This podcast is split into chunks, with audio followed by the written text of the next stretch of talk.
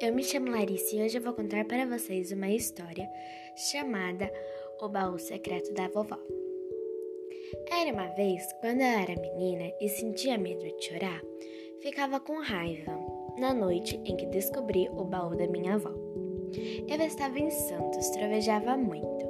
Apavorada, comecei a gritar que odiava o mar.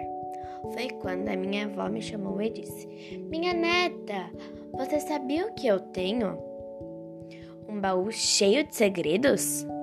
Como assim, vovó? Onde? Lá no fundo da garagem. Pronto, nada como a minha curiosidade para espantar o medo. Na garagem, vovó abriu e retirou lá de dentro uma espécie de régua. Você sabe o que é isso? Uma régua esquisita, respondi. Não, isso é uma palmatória. Quem errasse na escola levava uma batida na palma da mão. Não acredito, é porque a senhora guardou um treco desses horrível?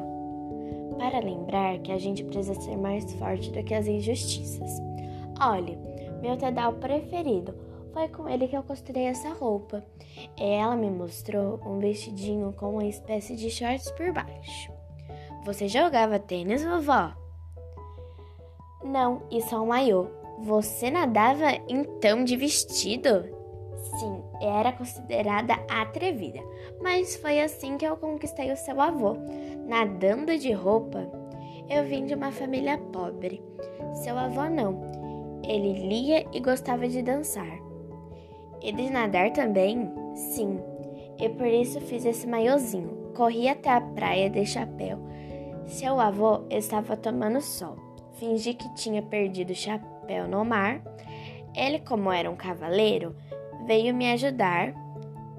O chapéu foi parar lá no fundo, então apostamos uma corrida para ver quem apanhava. Ele gostou da minha ousadia. Foi assim que vocês começaram a namorar? E logo me casei.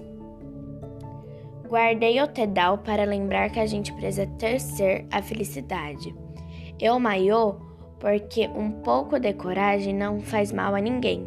Olhe, essa caixinha de música seu avô me deu quando você nasceu, não é linda? Vovó mostrou para mim outros objetos e sim, foi descobrindo que se não fosse o mar que eu temia, não havia o encontro dos meus avós e que viver é saber perder o medo de tudo, o que a gente nunca espera e nunca vai conseguir controlar. Espero que vocês tenham gostado. Tchau!